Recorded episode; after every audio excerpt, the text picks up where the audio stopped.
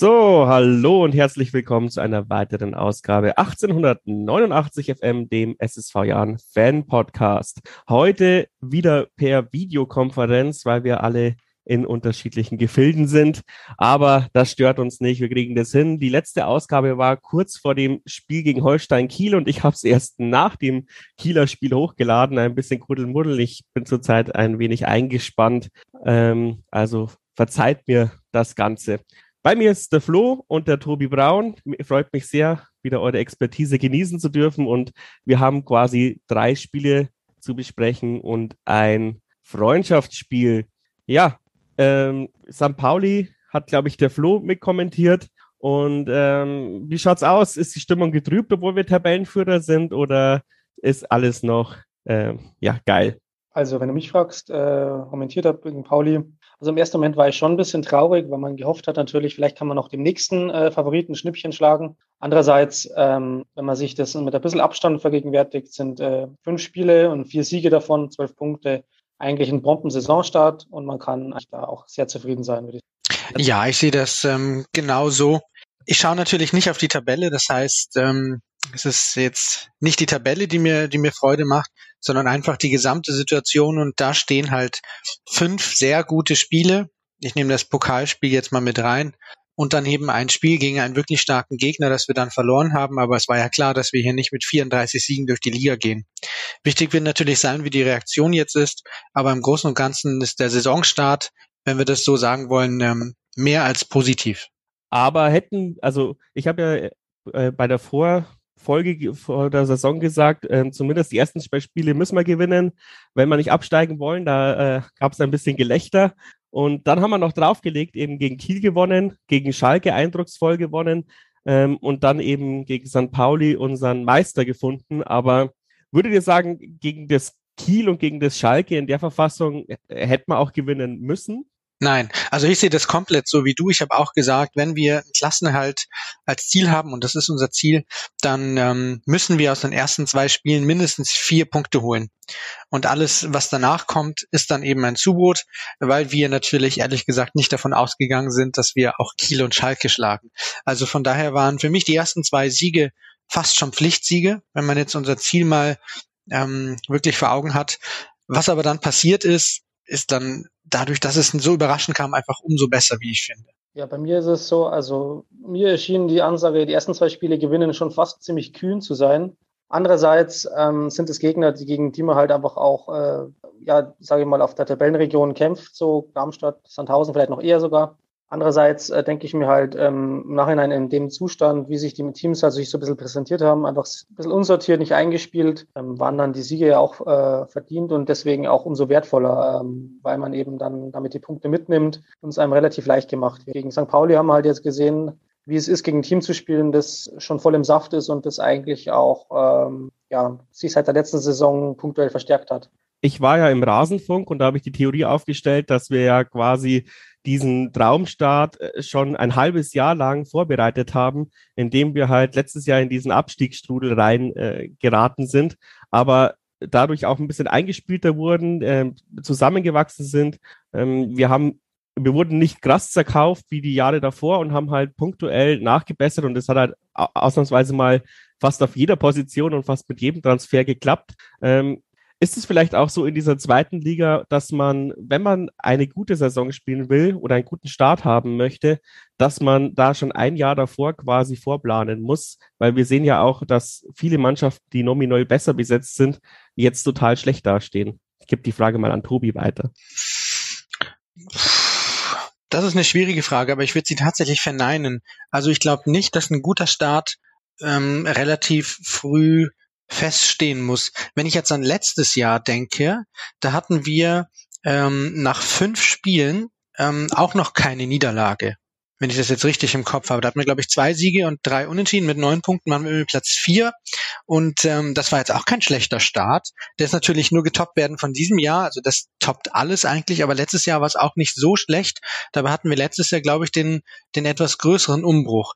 Also was das betrifft, würde ich sagen, nein. Ich stimme dir aber trotzdem zu, dass es ein, ein enormer Vorteil für uns war, dass wir dieses Jahr im Endeffekt kaum Leistungsträger verloren haben. Ja, Stolze und Hein würde ich jetzt mal so ähm, in, in Klammern setzen und dass diejenigen, die dann gekommen sind, ja, Stichwort, Stichwort Conny Faber, Stichwort Sing, Stichwort vor allem Breitkreuz, voll eingeschlagen haben. Also es hat schon mit auch geholfen, aber ein halbes Jahr vorbereiten muss man so einen Start nicht.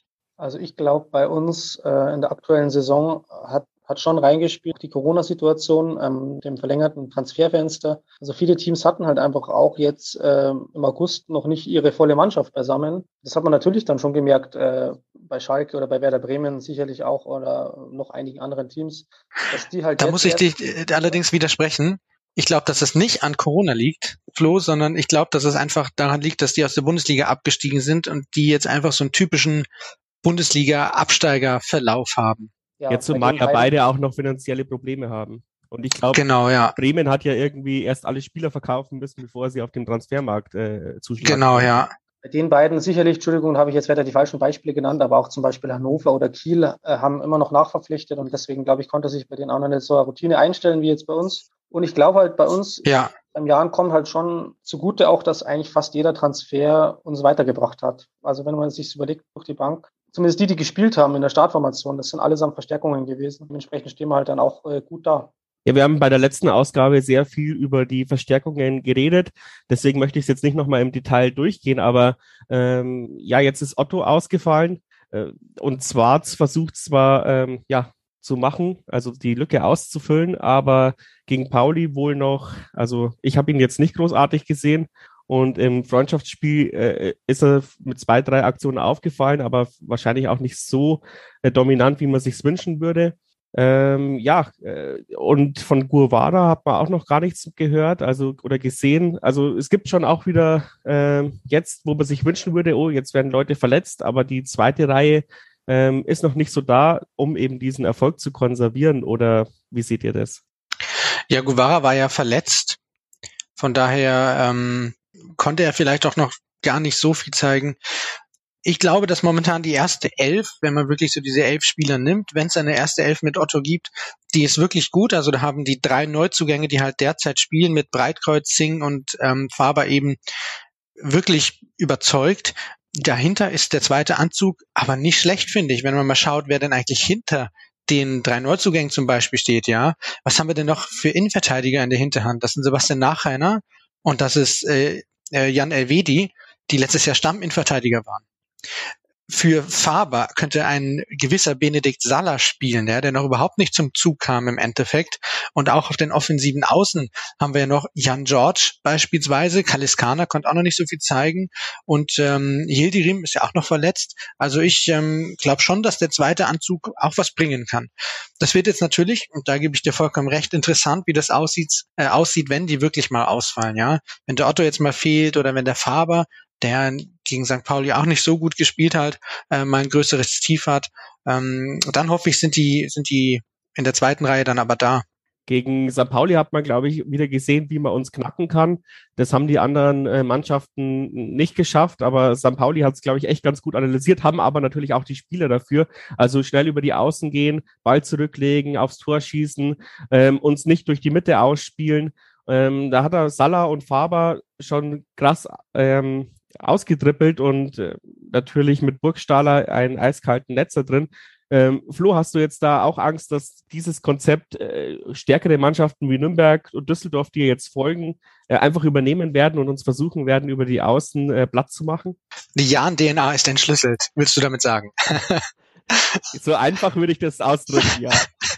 Also ich glaube, äh, weniger dass uns das vielleicht jetzt öfters passieren wird. Also es ist natürlich schon so, dass alle Trainer unsere Schwächen wahrscheinlich analysieren werden. Das sind alle keine schlechten Trainer in der zweiten Liga. Äh, die wissen schon ganz genau, was sie gegen oder was, was unsere Stärken oder unsere Schwächen sind. Die Frage ist halt, ob sie es auch so ausspielen können. Also ich, meine These ist eigentlich, gegen Pauli haben wir es Pauli auch ausspielen lassen. Also wir haben einfach auch keinen Zugriff gekriegt auf die. Wir haben es, wir haben einfach von der ersten bis zur letzten Minute uns ins Hintertreffen drängen lassen und das darf halt dann gegen andere Gegner nicht mehr passieren.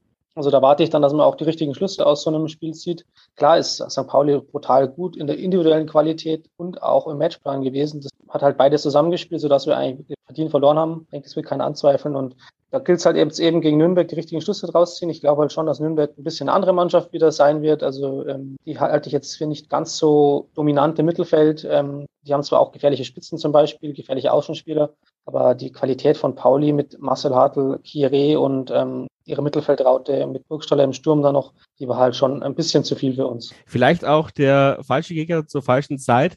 Ähm, ich würde mal sagen, wenn wir vielleicht gegen Nürnberg äh, vor der Länderspielpause gespielt hätten, hätte man vielleicht noch was mitnehmen können. Ich habe die ganze Zeit gegen Pauli gehofft, dass unsere äh, Bombeninnenverteidigung trotzdem noch irgendwie äh, in Anführungsstrichen unverdient das Unentschieden hält. Tobi, hast du da auch noch mitgezittert oder hast du gedacht, nee, die Spiel irgendwann fällt das Tor, da haben wir keine Chance? Ähm, ich habe natürlich mitgezittert. Ich war mir auch, auch nach dem 0 zu 1 relativ, oder ich war relativ optimistisch, dass wir trotzdem irgendwie noch so ein, so ein 1 zu 1 äh, uns erschleichen können. Da waren ja zwei, drei Situationen, die aussichtsreicher waren. Das waren wahrscheinlich mehr Zufallsprodukte, aber ähm, wir hätten, glaube ich, auch das eine Tor irgendwie noch unverdient machen können dass wir dann offen waren und dann das 2 zu 0 kassiert haben, passt, aber man muss auch ganz klar sagen, das war ein verdienter Sieg und ähm, das ist auch in Ordnung so, dass wir das jetzt so verloren haben. Aber dafür haben wir gegen äh, Kiel gewonnen. Äh, seltener Anblick auswärts ist zwar schon das ein oder andere Mal passiert, aber gefühlt kommen wir da immer mit einer Niederlage heim. Relativ souverän, aber auch da äh, das Matchklick auf unserer Seite weil Kiel fand ich die ersten 20 Minuten besser. Die hätten auch locker das Tor machen können mit dem Kopfballtreffer. So ein bisschen konträr zu dem äh, St. Pauli-Spiel, weil da war Beste in den ersten 20 Minuten, glaube ich, völlig frei äh, vom Tor und macht dann so ein Schüsschen bei einer Volley-Ablage. Und bei Kiel haben wir halt immer jedes Mal das Tor geschossen im richtigen Moment, wenn die gerade gedrückt haben. Also die waren jetzt auch nicht ähm, so schlecht eigentlich, aber wir hatten immer das Momentum auf unserer Seite. Mehr brauche ich dazu nicht sagen oder seht ihr das anders? Nee, ich sehe das, sehe das vollkommen so. Ähm, aber das ist halt einfach Fußball wenn Kiel das 1 zu 0 macht, wird es natürlich ein anderes Spiel. Ähm, es wird auch in Hamburg ein anderes Spiel, wenn wir das 1 zu 0 machen. Das wäre natürlich auch unverdient gewesen, aber die Möglichkeit gibt es ja auch. Lass mal Elfmeter oder sowas sein. Also das wäre auch möglich gewesen, dann wäre das auch ein anderes Spiel gewesen. Ähm, ja, aber, aber sorry. ich glaube, es ist weniger interessant, was wäre wenn, sondern was ist denn eigentlich gewesen? Ja, wir haben jetzt da Glück gehabt, aber danach haben wir super gespielt und drei schöne Tore gemacht und verdient bei Holstein Kiel gewonnen. Ja, auf jeden Fall. Aber ich würde fast sagen, dass zum Beispiel bei Schalke ähm, die Spielanlage noch mal ein Stück besser war und selbst wenn wir da vielleicht 1-0 in den Rückstand geraten wären, hätten wir es wahrscheinlich auch noch gewonnen. Bei Kiel, beim Kielspiel wäre ich mir da nicht so sicher gewesen. Also ich finde schon, dass wir da eine Evolution erlebt haben in, in der Kurz, Kürze der Zeit. Ja, also ich fand das Schalke-Spiel, das war so ein HSV-Moment. Das war halt das erste Pflichtspiel seit so und so vielen Jahren gegen ein Verein mit so einem Namen und das Publikum war da und die Mannschaft war auch heiß. Das hast du sofort gemerkt. Und ähm, die Schalker wussten in der ersten Halbzeit auch überhaupt nicht, wie ihnen geschieht. Also da stimme ich dir auch zu, wenn wir in der ersten Halbzeit das Gegentor kassiert hätten, dann ähm, hätten wir das vielleicht trotzdem noch gedreht. In der zweiten Halbzeit, weiß ich nicht, da war Schalke zu Beginn dann relativ stark. Da haben sie dann gezeigt, äh, was sie eigentlich können mit ihrer Qualität. Da haben wir dann aber auch im richtigen Moment einfach das 2 zu 0 gemacht. Dann will ich wieder ein bisschen zurück zu dem äh, Pauli-Spiel, weil ich habe das ja jetzt mit Absicht so gesagt. Ähm, ja, ich finde, wir hatten so eine geile Spielanlage gegen Pauli, äh, äh, Entschuldigung, gegen äh, Schalke und gegen St. Pauli haben wir es dann ähm, irgendwie wieder komplett aufgegeben und haben es nicht geschafft, unser Pressing aufzuziehen, ähm, die Seitenverlagerungen hinzubekommen. Also alles das, was uns äh, gegen Schalke geholfen hat, haben wir gegen St. Pauli vermissen lassen. War es die falsche Taktik oder war einfach St. Pauli so gut gegen uns äh, eingestellt, Flo? Ja, schwer zu sagen. Also wahrscheinlich beides. Also ich denke, Pauli war schon sehr gut äh, gegen uns eingestellt. Die haben uns schon ziemlich den Schneid abgekauft und haben im Mittelfeld sehr viele Zweikämpfe gewonnen. Lag aber halt irgendwie auch daran, dass unsere, ja, also unsere defensive Mittelfeldspieler merkwürdig ähm, tief waren, ein bisschen weit hinten standen auch. Und es kam dann nie irgendwie so eine Ballhoheit im Mittelfeld zustande. Das hat dann auch zur Folge gehabt, dass unsere vier offensiven Spieler dann irgendwann auch total in der Luft hingen, äh, dass dann nur noch riskante Zuspiele gemacht werden konnten, dass da dann Ball versprungen ist. Und nur noch eigentlich durch Zufallsaktionen hat man dann Chancen kreiert. So einer wie Singh, der, der doch eigentlich sehr stark gespielt hat in den ersten Spielen, hatte dann sehr, sehr wenige Aktionen. Äh, na, Niklas Beste, wenn er dann mal dran kam, hat dann täglich versiebt und auch äh, Albers oder Zwarz haben, haben sich eigentlich in diesen Zweikämpfen vorne nur noch aufreiben können. Also wir konnten eigentlich irgendwann nur noch hohe Bälle spielen. St. Pauli hat das einfach sehr gut gemacht.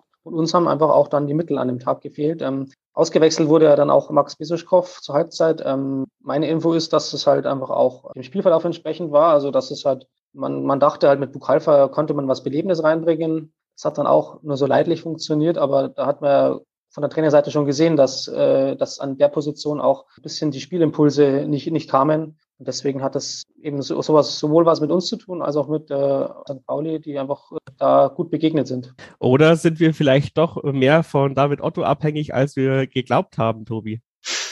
Mm, das glaube ich jetzt nicht.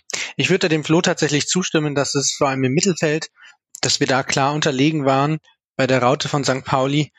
Ähm, es liegt jetzt, glaube ich, nicht an dieser einzelnen Person von, von Otto. Bei dieser Frage, die du vorhin noch gestellt hast, würde ich noch gern was anmerken. Du hast ja gefragt, lag das jetzt an unserer falschen Taktik oder dass St. Pauli gut eingestellt war? Mir wird das immer ein bisschen zu ähm, einseitig gesehen. Das heißt, wenn wir gewinnen, höre ich oft, ah ja, der Gegner war schwach, der Gegner war schwach, der Gegner war schwach. Und wenn wir verlieren, dann war der Gegner nie stark, sondern wir waren scheiße.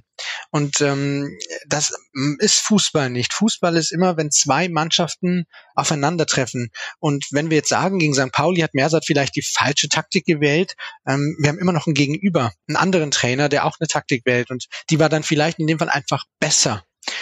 Ich bin auch kein Freund davon zu sagen, ähm, wir haben am Anfang nur Glück gehabt und jetzt den ersten starken Gegner gehabt, dass wir sagen, ja, Darmstadt, ja, die Corona-Geschichte und Sandhausen und dann Kiel mit dem großen Umbruch und die Schalker mit dem Umbruch und jetzt haben wir meinen ersten Gegner und der hat uns dann gezeigt, wo wir sind. Ähm, das sehe ich wirklich nicht so. Es gibt immer zwei Mannschaften und natürlich ist es, spielt es eine Rolle, wie der Gegner spielt, aber es spielt auch eine Rolle, wie der Jan spielt. Und unabhängig vom Gegner waren die ersten vier Spiele auch einfach gut von uns. Und St. Pauli war halt einfach besser. Ja, aber vielleicht äh, dann eben eine andere Frage. Vielleicht war es vielleicht trotzdem so ein bisschen eine Mindset-Problematik, dass wir zwar mit breiter Brust gegen alle davor reingegangen sind, aber gegen St. Pauli auch die Spieler gewusst haben, oh, jetzt kommt das erste Mal so die, die richtige Härteprüfung und dann halt vielleicht nicht so lockerflockig aufgespielt haben wie bei den Spielen davor. Also ich weiß, was du meinst, aber ich kann jetzt natürlich auch nicht in, in die Mannschaft reinschauen, also so nah sind wir ja auch nicht dran. Aber wenn man ein ähm, Spiel bei Holstein Kiel, die Relegation gespielt haben, oder bei Schalke 04 hingeht und sagt, wir spielen jetzt lockerflockig auf und das ist kein starker Gegner, das glaube ich hat die Mannschaft nicht gemacht. Also die hat, glaube ich, St. Pauli nicht als, als ersten starken Gegner gesehen. Das kann ich mir nicht vorstellen. Okay dann möchte ich so ein bisschen abhaken, aber wir haben ja jetzt alle vielleicht ein bisschen gesehen, ähm, wo die Schwächen sind. Was erhofft ihr euch, äh, dass wir jetzt in diesen zwei Wochen trainiert haben? Also wo ja, schwer zu sagen. Ähm, ich glaube, ähm, ich glaube, dass man vielleicht gar nicht so viel anders machen muss. Man muss jetzt nicht das Rad neu erfinden. Es geht halt darum, in den zwei Wochen jetzt ähm, die, die vielleicht noch ein bisschen ähm, ja, Defizite hatten jetzt in der Integration, also vielleicht die verletzt waren, dass man die halt wieder ranführt, möglichst stark. Ähm, ich denke halt auch zum Beispiel daran, dass jetzt ein Scott Kennedy auf Länderspielreise ist äh, mit Kanada. Äh, 20.000 Kilometer fliegen muss in einer Woche, ähm, der wird vielleicht dann nicht gegen Nürnberg äh, topfit sein.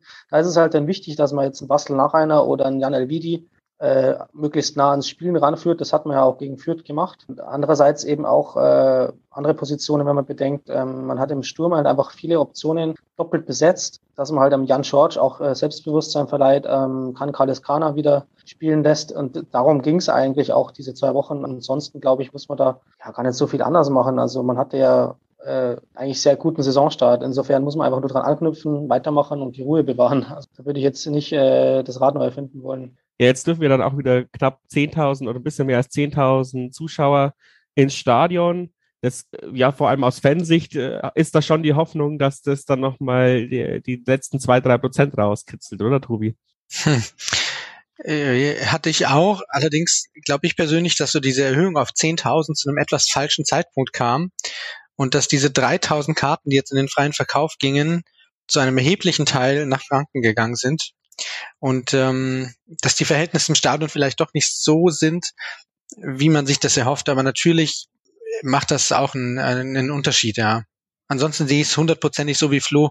Ich glaube nicht, dass wir jetzt plötzlich alles über den Haufen werfen und schauen, äh, oh, was können wir jetzt anders machen, sondern einfach so weitermachen.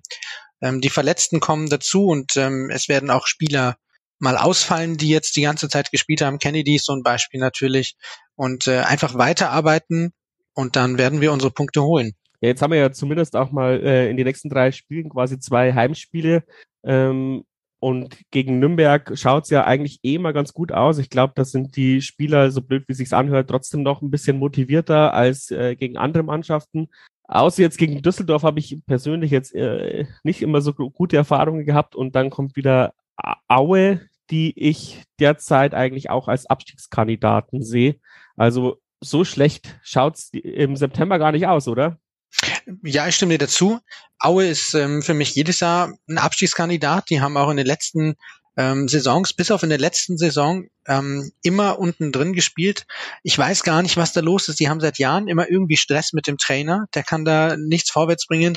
Und in dieser Saison haben die auch irgendwie einen katastrophalen Saisonstart gehabt. Für mich ist Aue, wenn wir unser Ziel Klassenerhalt haben, ein, ein Pflichtsieg.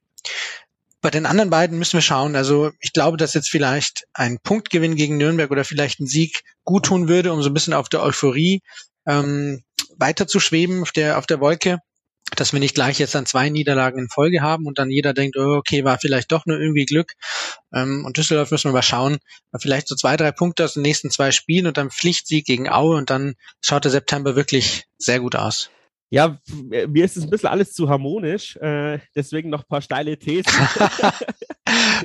Die, ich sag jetzt. Zu wenig gegantelt. Zu wenig gegantelt, aber es liegt wahrscheinlich auch, dass wir nicht nebeneinander hocken und schon acht Bierintos haben. deswegen, Flo, ich sag jetzt einfach mal, äh, wir haben so viele Tore geschossen, Andi Albers äh, die ganze Zeit äh, hundertprozentige versemmelt, die Zeit ist vorbei. Der, der, er hat uns die, letztes Jahr den Arsch gerettet und dieses Jahr ähm, ist er zu alt? Sage ich jetzt einfach so, mal so. Flo. Machen wir doch einfach die Wette auf. Äh, wann endlich Albers? ja, wann, wann trifft äh, Albers? Dann trifft er wahrscheinlich äh, jetzt dann mit Hattrick. Äh, nee, ähm, interessante Frage. Was ich irgendwie mir immer gedacht habe, jetzt die letzten Spiele und habe das irgendwie beobachtet, dass er eigentlich eine andere Rolle spielt. Er spielt irgendwie so ein bisschen auf der Zehnerposition mittlerweile, lässt sich teilweise zurückfallen äh, auf Höhe der Außenbahnspieler und versucht da die Bälle festzumachen und dann zu verteilen. Also das ist halt auch eine neue Rolle, die man sich so einfallen hat lassen. Und David Otto oder im, jetzt im letzten Spiel äh, Zwarz haben dann mehr oder weniger doch die Sturmspitze gebildet. Also das hängt schon ein bisschen auch mit seiner Rolle zusammen. Ich würde mal sagen, solange das Team 2-0, 3-0, äh, 4-1 gewinnt, ähm, hat ein Andreas Albers nichts falsch gemacht, wenn er, wenn er jetzt nicht trifft. Ähm, und es ist sicherlich besser für uns, dass er nicht äh, der Einzige ist, der, wo der Gegner denken kann, wenn ich den zustelle, ähm, habe ich die ganze Mannschaft geknackt. Insofern sehe ich das, äh, also rede ich das jetzt sehr schön und, und sehe das sehr positiv, dass wir ähm, trotz äh, dem, dass er nicht äh, getroffen hat, bislang zwölf Tore haben.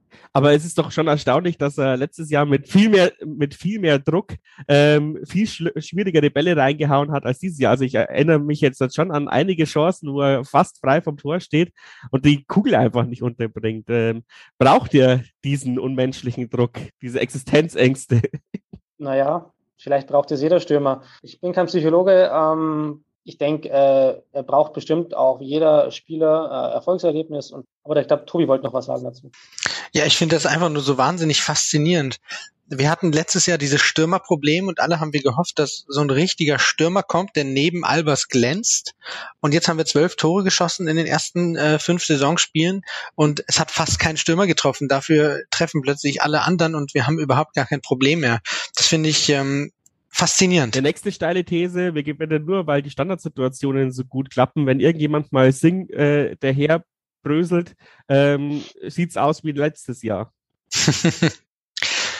Naja, der Sing war ja in, in St. Pauli schon gut unter Kontrolle, der Hamburger. Also vielleicht war das Spiel jetzt nicht so ein Abklatsch vom letzten Jahr, aber man hat schon gesehen, was passiert, wenn unsere Leistungsträger mal wirklich in die Mangel genommen werden. Und auch ähm, Conny Faber, der mich sehr, sehr überzeugt hat in den ersten Spielen, hat ja ordentlich ähm, auf die Füße bekommen. und äh, hat auch bei, bei den Gegentoren nicht so gut ausgesehen, wie ich finde. Mm, alles auf die Standards zu schieben, wäre mir allerdings zu einfach. Natürlich haben wir auch Standards trainiert und das liegt nicht nur am Schützen, der sie tritt, sondern auch an denen, die die Kugeln dann machen müssen. Ähm, allgemein finde ich, dass es dieses Jahr bisher einfach lockerer wirkt selbstbewusster vielleicht. Vielleicht ist das der richtige Begriff. Äh, noch eine steile These, wenn es läuft, dann ist dieses Spielstil natürlich äh, super geil, aber ich habe ähm, auch schon eine Stimme gehört, die, die fand ich ganz gut gegen St. Pauli. Ähm, bei dem Spiel habe ich mir mal wieder Andy Geipel ähm, also bei dem Spiel habe ich Andy Geipel vermisst seit langem. Einer, der halt einfach mal ähm, im Mittelfeld den Leuten zeigt, hey, du drippest hier nicht vorbei. Ja, das, ähm, das kann sein. Das hat, das hat man in dem Tag äh, schon ein bisschen vermisst. Jemand, der doch mal auch ähm, die Gegner stoppt, wenn er, wenn er dann schon vorbeigeht, dass man den wenigstens umhaut. Andererseits, finde ich, hätten wir mit ähm, Bene Gimbe eigentlich genauso einen Spieler im, im Kader. Und der hat in dem Tag auch irgendwo das Zeichen nicht setzen können. Insofern äh, sehe ich da weniger den ähm, Bedarf generell im Kader, sondern mehr äh, in der jeweiligen Spielsituation. Aber grundsätzlich äh, hätte vielleicht da so eine Aktion nicht schle äh, schlecht getan, ja. Ja, jetzt gehen wir langsam die Themen aus. Habt ihr noch irgendwas, was euch am Herzen liegt? Ich habe gelesen, dass ähm, Max Besuschkow wohl nicht so glücklich äh, sein soll, sagen, äh, dass er Zuschauer wieder erlaubt. Oh, jetzt gab es leider ein Kommunikationsproblem. Hört ihr mich noch? Du hast jetzt nachgeleckt. also ich mache jetzt einfach mal weiter. Ich, Flo, weiß ja? nicht. Okay, genau. Ähm, dass Max Besuschkow äh, nicht so zufrieden mit seinen Auswechslungen gewesen sein soll, der ähm, äh, wohl auch ganz offensichtlich gezeigt hat, dass er nicht zufrieden ist, dass er da ausgewechselt wird gegen Carlo Buchhalfer. Das ähm, fand ich auch ganz interessant, weil ja die Mannschaft letztes Jahr, so hört man ja, durchaus auch schlechter gespielt hat, weil die Stimmung in der Mannschaft nicht so gut gewesen sein soll. Das fand ich ein interessantes, äh, interessante Erkenntnis die dieser User, der das geschrieben hat, gemacht hat. Und das müsste man natürlich auch mal beobachten. Aber ich finde auch, für Max Besuschkow sollte das wirklich so sein. Zählt natürlich wie jeder andere auch. Leistung zählt. Und wenn halt ähm, der Trainer da gerade findet, dass der Bukalva auf der Position besser spielt, dann ist das so. Dann muss er sich mehr anstrengen. Vielleicht ist es auch so eine so eine Geschichte des Erfolges. Jetzt kommt mal Unruhe von außen rein. Bisher waren wir es ja nicht gewohnt. Und da gab es ja dann auch vor dem Schalke-Spiel äh, gleich dieses Gerücht, dass äh, Besuschkow bei Bremen ähm, ja äh, ja auf dem Zettel steht und das wurde von irgendeinem äh, russischen Bot gepostet mit einer zweifelhaften Quelle. Ähm, vielleicht ist das jetzt dann auch der äh, ja dem Erfolg geschuldet, dass da dann Unruhe von außen reingetragen wird. Ja, vielleicht. Also ich beobachte die Stimmung natürlich auch sehr gerne. Es gibt schon auch den einen oder anderen Spieler, der gerne mal ein bisschen, bisschen ähm, harscher ist, auch vielleicht mit seinen Mitspielern in gewissen Situationen. Aber ich finde, dass das zu einem gewissen Teil auch einfach dazugehört. Ob das jetzt unruhig ist, ähm, müssen halt dann die Spieler vielleicht selbst entscheiden. Ich habe halt mitbekommen oder gehört, dass es halt den ein oder anderen Stinkstiefel letztes Jahr gegeben haben soll. So wie es ja dieses äh, oder dieser Saison aussieht, haben wir den wohl offensichtlich noch nicht. Ja, also ich meine, wenn es stinkt, also selbst wenn es Stinkstiefel gibt, bei, äh, bei dem Erfolgsserie kannst du ja auch gar keine Unruhe mehr in die Mannschaft bringen. Also ich bitte dich, das kennt ja auch jeder irgendwie aus der, aus der, aus den unteren Klassen. Wenn du sechs Spiele in Folge gewinnst und du stehst nicht drauf, dann kannst du jedem erzählen, du bist besser als der Huber Hiers. Und trotzdem ja, ja genau. Und natürlich ähm, ist es vielleicht äh, für die Teamchemie ähm, nicht so optimal, wenn jetzt vielleicht Leihspieler äh, die nur ein Jahr da sind, ähm, Stamm spielen und andere, die eben vielleicht länger da bleiben, denken sich, äh, ja, was soll das jetzt? Äh, warum wird mit einer vorgesetzt? Aber letztendlich zählt einfach der Erfolg. Und ähm, der Erfolg gibt halt auch, auch recht. Und insofern könnte eigentlich die Stimmung ja bei uns nicht besser sein. Ich habe auch nicht den Eindruck, dass da große Differenzen herrschen. Ich, Im Gegenteil, ich denke eher, dass jeder recht heiß ist, äh, sich einen Stammplatz zu spielen gerade. Und natürlich ist dann Besuschkow nicht begeistert, wenn er, wenn er merkt, okay, dahinter mir ist halt einer, der mich relativ gut ersetzen kann. Bukalfa hat seine Sache ja auch hin und wieder ganz gut gemacht, äh, wenn er reingekommen ist. Äh, Wäre ja auch traurig, wenn er dann, wenn er da sagt, okay, passt, dann setz mich auf die ja, Bank, also, wie die vor der R ja, genau. Sehe relativ sportlich. Insofern ist ja. eine gesunde Konkurrenz, aber keine, äh, also keine ungesunde Maulerei im Team. Also würde ich jetzt den, den Leuten nicht an, andichten wollen. Ich gehe davon aus, dass egal wie gut es läuft, ein, zwei Leute immer unzufrieden sind. Aber ich denke, da haben wir mit Mersat auch äh, den richtigen, der das mit äh, Kommunikation und Humor äh, moderieren kann. Schlimm wird's halt bloß, wenn sich so Grüppchen bilden, keine Ahnung, so sechs, sieben Spieler, äh, die gegen andere zehn, zwölf Spieler hetzen oder irgend sowas, aber das sehe ich bei uns überhaupt nicht. Wenn mal einer aus der Reihe tanzt, ja, mein Gott, den kriegt man wieder hin. Und da haben wir, glaube ich, auch, ähm, ohne Namen zu nennen, ein, zwei Dieven in der Mannschaft, die wir seit der Regionalliga dabei haben. die kriegen wir auch immer hin. Du wolltest noch was ja. zu Zuschauer sagen, Flo. Ah ja, genau. Äh, genau. Äh, genau, Thema Zuschauer. Also ich glaube schon, dass es für die Mannschaft recht wichtig ist, dass da Rückmeldung vom Publikum kommt. Ich denke, das hat gegen Pauli noch gegen Sennhausen schon, war schon positiv. Ähm, was meint ihr denn eigentlich? Ähm, ist es jetzt mit der, mit der neuen Regelung drin? Also ich bin da wirklich kein Experte, dass es vielleicht äh, organisierten Support wieder gibt. Ähm, wäre ja zu hoffen, weil ich denke, das könnte dem Team nochmal schon einen Schub geben. Also ich habe nicht gehört, dass sich irgendwas an dieser an diesem Kontakttracing verändert hat und das war ja wohl die Hauptsorge äh, der organisierten Fanszene, dass die Polizei dann Zugriff auf persönliche Daten hat, also noch mehr Zugriff als bisher schon. Ähm, deswegen wird es, glaube ich, schwer, da den Kurs zu ändern, aber vielleicht knicken sie auch irgendwie ein. Aber ich finde es ein bisschen schade, dass die DFL da nicht ähm, irgendwelche Zugeständnisse macht, weil bei allen anderen Veranstaltungen muss man auch nicht seine kompletten Adressdaten angeben, sondern langt zum Beispiel einfach auch nur die, der, der Check-in mit der Corona-Warn-App, die ja halbwegs verschlüsselt ist. Ähm, vielleicht wäre das ein Kompromiss, aber da bin ich leider nicht tief genug drin in dem Thema, aber ich glaube, das war das Hauptproblem. Ja, unter anderem ja. Ähm, ich finde es auch schade natürlich. Ich verstehe es auch zum Teil. Ich kann mir aber auch nicht vorstellen, dass sich da jetzt äh, viel ändert. Interessant wird es ja auch, sollten wir mal irgendwie sowas wie eine 3G-Regel oder sowas bekommen, auch was jetzt vielleicht volle Stadien betrifft oder auch ähm, kompletten Wegfall von irgendwelchen Abstandsregelungen. Ähm, das wäre natürlich auch spannend. Wäre natürlich schön, wenn es sowas wie organisierten Support irgendwann oder vielleicht auch relativ bald mal wieder geben wird. Natürlich war das gegen, gegen Schalke ähm, besser als still und vor allem besser als vorm Fernseher zu sitzen. Ich genieße jedes Spiel, das ich im Stadion wirklich sein kann. St. Pauli war auch mein erstes Auswärtsspiel seit 16 Monaten.